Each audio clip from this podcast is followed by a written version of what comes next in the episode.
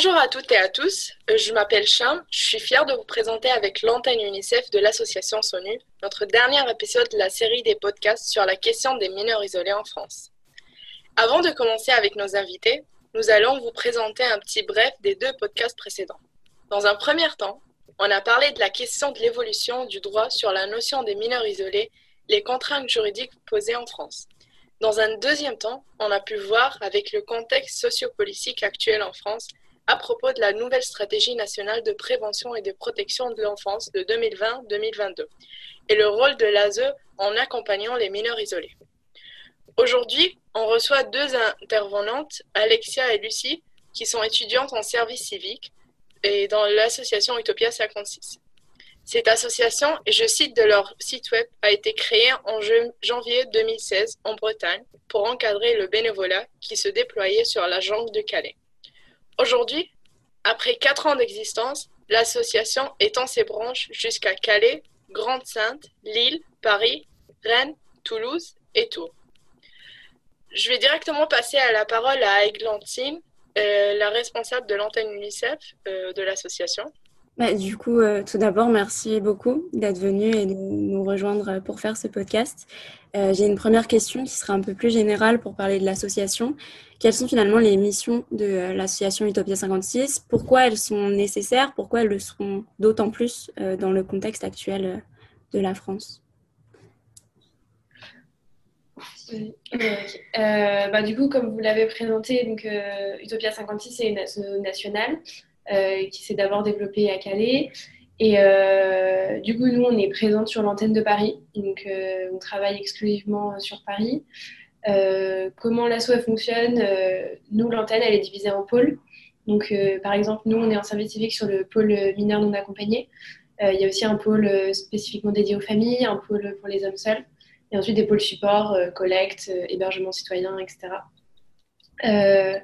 pourquoi l'asso elle est particulièrement, essentielle aujourd'hui Je pense que c'est assez évident et qu'on peut aussi on est obligé de faire référence à ce qui s'est passé hier soir, dont euh, vous avez sûrement euh, entendu parler.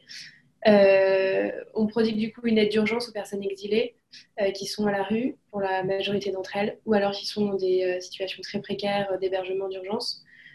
on est là parce que l'État ne fait pas son travail et parce que ces gens ont besoin de quelqu'un pour leur donner à manger, pour leur donner des tentes, des couvertures et des, et des solutions d'hébergement d'urgence.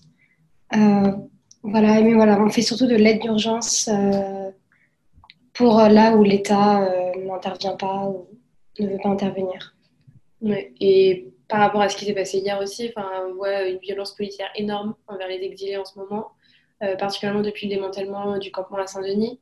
Et du coup, ça ne concerne pas spécifiquement les mineurs isolés parce que les mineurs n'étaient pas concernés par ce démantèlement, mais en fait, ils subissent un peu euh, les conséquences de, de, cette violence policière, puisqu'ils dorment à la rue dans des tentes et qu'en fait, euh, ils, sont aussi pourchassés par la police euh, constamment mhm. depuis une semaine. Et donc, donc, voilà. Malgré la situation sanitaire, il n'y a aucune place d'hébergement qui ont été débloquées donc pour les mineurs isolés étrangers refusés par le département, dont on viendra par la suite. Donc la plupart dorment dans la rue dans des conditions sanitaires assez déplorables. Juste pour nos auditeurs et auditrices, euh, vu qu'on enregistre euh, ce podcast fin novembre, on parle euh, des événements du coup qui ont eu lieu le soir du 23 novembre et, et les semaines précédentes. Du coup, notre question concernant un peu le parcours d'un ou une mineure isolée, quand il arrive en France, quelle étape doit-il passer À quoi doit-il se confronter? Alors, nous, on va surtout parler de ce qui se passe à Paris, parce que euh, en fonction en fait des départements, parfois la procédure est pas exactement la même.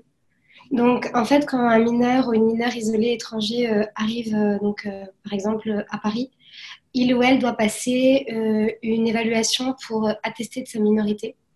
Mais avant cette évaluation et pendant toute cette évaluation, le ou la mineure doit donc peut bénéficier d'un hébergement, ce qu'on appelle la présomption de minorité.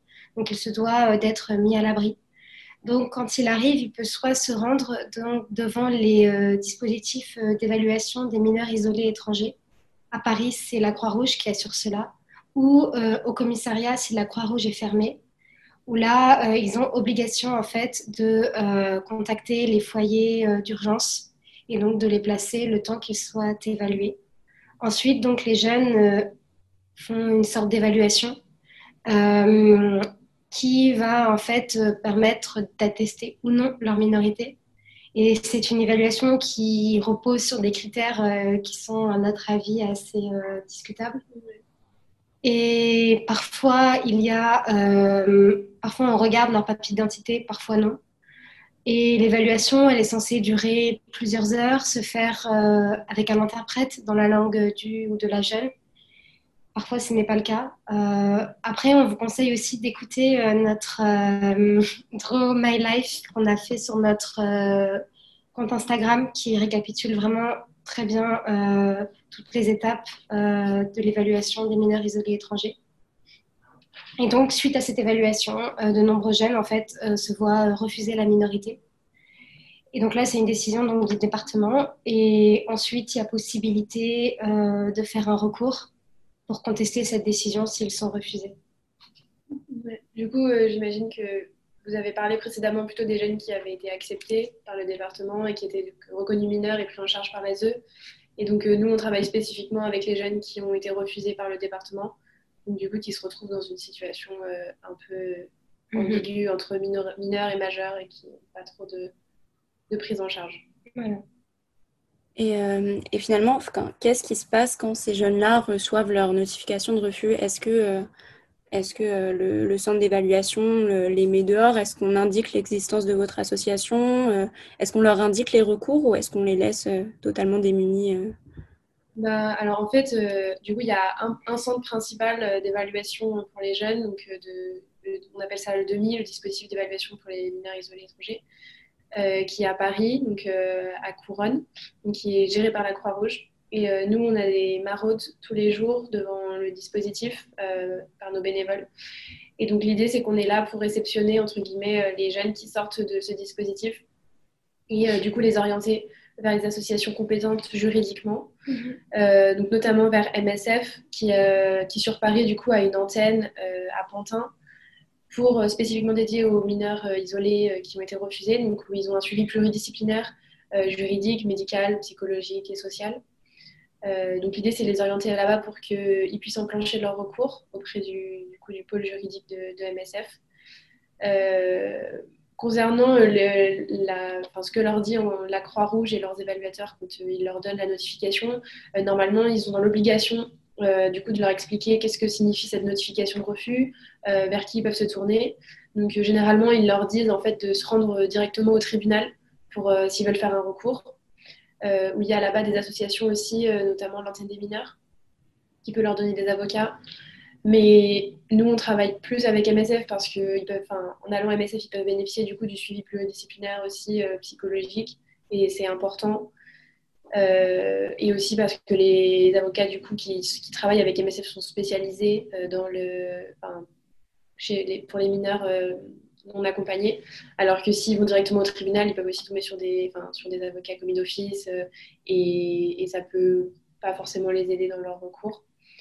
donc voilà, et donc nous on est là pour les orienter donc à MSF et aussi pour les orienter vers nos maraudes de, du soir. Euh, où du coup on n'a pas d'hébergement à leur proposer, euh, à part pour les filles, mais on pourra peut-être revenir là-dessus après. Mais euh, du coup, on les oriente à Rosa Parks où on les équipe en tente, en couverture et en produits d'hygiène. donc voilà. Et en fait, donc ces jeunes, ils se retrouvent dans une situation hyper ambiguë parce qu'ils ne sont pas reconnus mineurs par le département, donc ils ne bénéficient pas de la protection de l'ASE mais en même temps, ils ont une date de naissance mineure, donc ils ne peuvent pas non plus faire euh, appel à des dispositifs pour majeurs, notamment le 115. Ou alors, il faudrait qu'ils donnent une date de naissance majeure, ce qui peut leur desservir ensuite euh, dans leur euh, procédure de recours auprès du tribunal des enfants. donc, du coup, ils sont dans, cette, dans cet intervalle-là entre mineurs et majeurs et ils sont aidés par personne, à part les associations comme Utopia ou d'autres assos qui bossent, qui bossent avec eux. Euh, merci. Euh, du coup, en fait, euh, dans cette procédure, est-ce que quels sont les problèmes structurels que l'association rencontre dans sa mission d'accompagnement des mineurs? Est-ce qu'il y a certains conflits avec la Croix-Rouge, l'ASE ou la préfecture de police? Alors, principalement, on a en fait des manques de moyens matériels et humains. Parce que, bah déjà, par exemple, nous, l'association, on n'a aucun hébergement à proposer aux mineurs car vu que ce sont que des associations euh, non étatiques qui euh, voilà, euh, prennent en charge donc, les mineurs isolés étrangers refusés par le département, il y a vraiment, ce sont des petites associations qui ont assez peu de moyens. ensuite aussi, on a donc, on est face à des jeunes parfois qui ont donc des gros problèmes psy, d'importante fragilité. On est souvent que des bénévoles ou des services civiques, donc on n'est pas non plus forcément euh, formé pour pouvoir accompagner au mieux ces jeunes. Donc c'est voilà aussi un des, voilà un des problèmes euh, qu'on a. Mais euh, et par rapport au conflit, évidemment il y en a, il y en a particulièrement avec la Croix-Rouge puisque c'est nos principaux interlocuteurs étant donné qu'on est devant leurs locaux toute la journée. Les conflits, ils consistent enfin, dans le fait que la Croix-Rouge fait mal leur travail dans le sens où ils remettent à la rue des mineurs qui sont parfois très fragiles. Et ils pensent qu'on est là pour euh, un peu euh, rattraper, euh, rattraper le coup, qu'on est là et qu'on va les héberger et qu'on va leur trouver des solutions, sauf que ce n'est pas le cas. que nous, tout ce qu'on a à leur proposer, c'est malheureusement des tentes parce qu'on n'a pas les moyens, comme disait Lucie, de les héberger. Et donc, du coup, c'est assez compliqué à gérer. Par rapport à l'ASE, on n'a pas de contact direct avec eux, donc aucun n'existe pas. Mais en fait, le, on pense que le problème structurel, ça reste quand même l'évaluation et la façon dont c'est fait, la façon dont, euh, enfin, l'idée même en fait d'évaluation.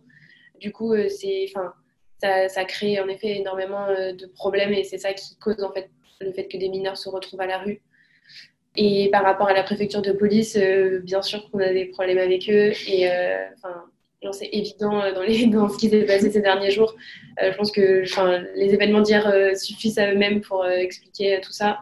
Mais, euh, les mineurs, ils, subissent aussi du coup le harcèlement policier. Euh, et quand ils dorment à la rue, ben, voilà, s'ils arrivent à, pouvoir dormir, c'est réveillé à 6 h du matin, c'est euh, du vol de tente, et c'est, c'est hyper difficile pour des jeunes qui, qui, ont entre 15 et 17 ans en fait, de, subir ça, en plus d'une situation déjà hyper précaire d'être à la rue de, et d'avoir rien du tout. Quoi. Et justement, que ce soit devant, euh, que ce soit pendant vos maraudes, devant les centres d'évaluation ou dans ces situations-là et dans ces expériences de, de démantèlement de camps, vous avez dû rencontrer beaucoup de jeunes qui, euh, bah, qui étaient juste désemparés par la situation. Est-ce que vous auriez des histoires qui, qui vous ont particulièrement touché ou, envie de témoigner de quelque chose en particulier Alors, voilà, enfin, on est souvent quand même, oui, assez touché par euh, donc tous les jeunes qu'on rencontre. On n'a pas forcément voilà, d'histoire euh, particulière non plus à, dévoiler, mais ce qui nous touche principalement toutes les deux, c'est surtout les filles que l'on suit, euh, parce que donc on suit à la fois des mineurs garçons et des mineurs filles, et on a un suivi un peu plus poussé euh, avec les filles parce qu'elles sont dans nos réseaux d'hébergement d'urgence, donc on, est amené à les, rencontrer un peu plus régulièrement. On organise aussi des activités avec les jeunes enfin autant où le confinement euh, n'existait pas. Et, euh, donc on a, on faisait pas mal de suivi et c'est vrai que bah, les filles ont, ont, des expériences qui sont parfois très très très compliquées, qui peuvent nous toucher un peu plus personnellement. Euh, voilà, mais enfin on s'identifie un peu plus. Voilà, il y a beaucoup d'identification. Face, aux filles, mais après, tous les jeunes ont des situations tellement mm. compliquées et tellement différentes. Et le fait est que hum, notre travail étant de, de prodiguer une aide d'urgence, euh, on n'a pas non plus tout le temps le temps et, les, forces euh, humaines euh, de discuter avec, avec tous les jeunes et d'apprendre leur histoire à chacun, ce qui est mm. dommage, hein, ce qui est très regrettable, mais, mais en fait, le fait qu'on travaille dans l'urgence fait qu'on a on n'a pas le temps et qu'on doit aussi prioriser entre guillemets certaines choses. Mais ils ont tous des parcours difficiles et se dire que, enfin, moi je sais que mon frère à 17 ans et de se dire que genre, euh, ces jeunes ont l'âge euh, potentiellement de mon frère ou sont plus jeunes que lui. Enfin, c'est mm. hyper euh, compliqué. Est-ce que vous avez peut-être des exemples des parcours des mineurs qui, après leur accompagnement et leur recours, ont réussi à obtenir le, statut de mineur Alors, on est le recours durant très très longtemps, nous, on est arrivé à l'association début septembre. Donc malheureusement, on n'a pas encore eu de jeunes qu'on a commencé à suivre qui ont été donc reconnus mineurs. Mais on a quand même des petites victoires et on essaye de célébrer euh, toutes euh, petites victoires dans l'association, comme par exemple euh, des jeunes qui ont été en OPP. Donc c'est des obligations, de placement provisoire. voilà. on c'est le juge qui est saisi pour le temps de leur recours et qui soit placé tout le temps de leur recours. Donc c'est des jeunes qui sont particulièrement fragiles du coup, ça veut dire qu'ils ben, ils bénéficient d'une certaine protection. On a des jeunes aussi qui, sont, qui ont été scolarisés. Euh, et ça, c'est vraiment quelque chose qui, qui, leur tient, euh, qui est super important pour eux. Mm. Donc voilà, de voir des jeunes qui peuvent aller à l'école. On a aussi, euh, je ne sais pas si vous en avez entendu parler, en juillet, un campement a été installé au square Jules Ferry dans Paris, où une soixante-dizaine de jeunes en recours ont dormi là-bas pendant euh, un mois et demi pour une action de visibilisation, pour avoir un dispositif. Et donc, euh, tous les jeunes ont été mis dans des hôtels. Donc, même si on n'est pas arrivé vers le dispositif que l'on souhaitait, euh, voilà, ce sont des jeunes qui sont maintenant hébergés. Certains ont pu être scolarisés. Donc, ça aussi, c'est une petite victoire. Mais surtout, la moitié aussi ont déjà été, ont été reconnus mineurs. Aussi. Donc, c'est assez chouette. Et, euh, et si on a une fille qui a quand même été reconnue mineure, mm. genre au moment où on est arrivé, euh, donc là, maintenant ça y est, commence à être scolarisé. Le fait est aussi que parfois, même quand ils sont reconnus mineurs, euh, il y a un délai très long entre le moment où ils sont reconnus et le moment où ils sont vraiment pris en charge, c'est-à-dire où ils accèdent à l'école, où ils accèdent à un éducateur. Du coup, elle, par exemple, ça fait déjà plus de deux mois qu'elle qu'elle a été reconnue mineure, qu'elle est dans les services de l'ASE, mais elle n'est toujours pas scolarisée et elle n'a toujours pas d'éducateur. Du coup, on, a, on continue en fait à, à la suivre, mais euh, donc, euh, donc en fait, euh, à ajouter au délai du recours, il faut ajouter le délai après de, de, réelle prise en charge par la mmh. Et pour, pour conclure notre série de podcasts, en fait, quels sont véritablement pour vous les besoins actuels des mineurs en France? Que reste-t-il ou que faut-il tout simplement mettre en place, bah, par exemple, notamment sur ces délais ou sur la possibilité et la facilité des recours bah, Il reste tout à mettre en place. Euh, un, vrai dispositif, du côté en tout cas des mineurs du coup, qui sont, qui sont je pense qu'il y a deux choses. Il y a, il y a l'évaluation mhm. qui est à refonder, mais même la question même de l'évaluation est, Pourquoi voilà, on évalue euh, des jeunes qui viennent juste d'arriver en France, euh, parfois ils comprennent même pas ce qui leur arrive? Et voilà, refonder un peu cette évaluation, qu'elle soit faite aussi dans des conditions humaines. Et, et, ensuite, c'est aussi, enfin, tout il faudrait qu'il existe un dispositif pour ces jeunes qui sont en période de recours, qui ont besoin d'avoir un mhm. suivi par des professionnels, qui ont besoin d'aller à l'école, qui ont, qui ont besoin d'être dans des situations plus stables, dans des hébergements. Donc, euh, et c'est ce qu'on demande en fait depuis déjà euh, très longtemps. Et le, le, campement du coup de Jules Ferry en était euh, l'exemple. C'était vraiment demander un dispositif de la part du département pour tous ces jeunes qui sont en recours et qui soient bah, intégrés dans, dans, quelque chose où ils ne sont pas laissés à la rue. Euh, le fait est qu'il nous a promis un dispositif à la suite du campement euh, qui n'a toujours pas vu le jour. Euh, et, si jamais il doit voir le jour, ce sera un dispositif de à peine 50 places, ce qu'on imagine. Et en fait, c'est des, des, dizaines de jeunes qui sont refusés tous les jours devant la Croix-Rouge qu'on croise. donc c'est énorme et, et, ça suffirait pas du tout en fait à tous les accueillir. Euh, donc, euh, ouais, on, a besoin de, d'avoir tout ça. C'est pas normal que ce soit des associations qui n'ont pas de, fonds, qui doivent, euh, qui n'ont pas non plus de compétences forcément pour gérer ce genre de situation, qui doivent bah, en fait se retrouver face à des mineurs qui ont, qui ont des problèmes, qui ont besoin d'avoir des professionnels en face d'eux, qui ont besoin d'avoir un hébergement. Et c'est hyper difficile de, surtout que par rapport aux mineurs garçons, on n'a pas d'hébergement pour eux et de, de leur dire que en fait, tout ce qu'on peut leur donner, c'est une tente. Euh, donc euh, voilà, et après, bah, je pense qu'à à plus court terme, euh, ce dont on a besoin, c'est de matériel et c'est de, bénévoles pour continuer à assurer ces missions le temps que l'État en fait, fasse son travail. Eh bien, je pense que c'est sur cette note que nous allons conclure ce podcast et plus largement cette série de podcasts sur les mineurs non accompagnés en France. Merci beaucoup d'être intervenue, Lucie et Alexia, de nous avoir rejoints, surtout dans ces conditions d'enregistrement. Toujours un honneur de vous recevoir et plus généralement de recevoir l'association Utopia 56. Pour anticiper par ailleurs des questions d'auditeurs ou d'auditrices, vous pouvez retrouver toutes les informations sur Utopia 56 sur leurs réseaux sociaux.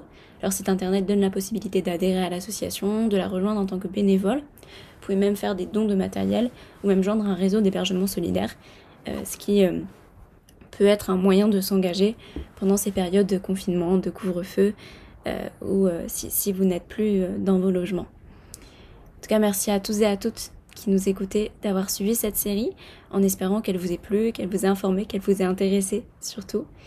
Euh, l'antenne UNICEF de Sonu vous souhaite une bonne journée ou une soirée selon l'heure à laquelle vous nous écouterez. Merci encore une fois à tous et à toutes.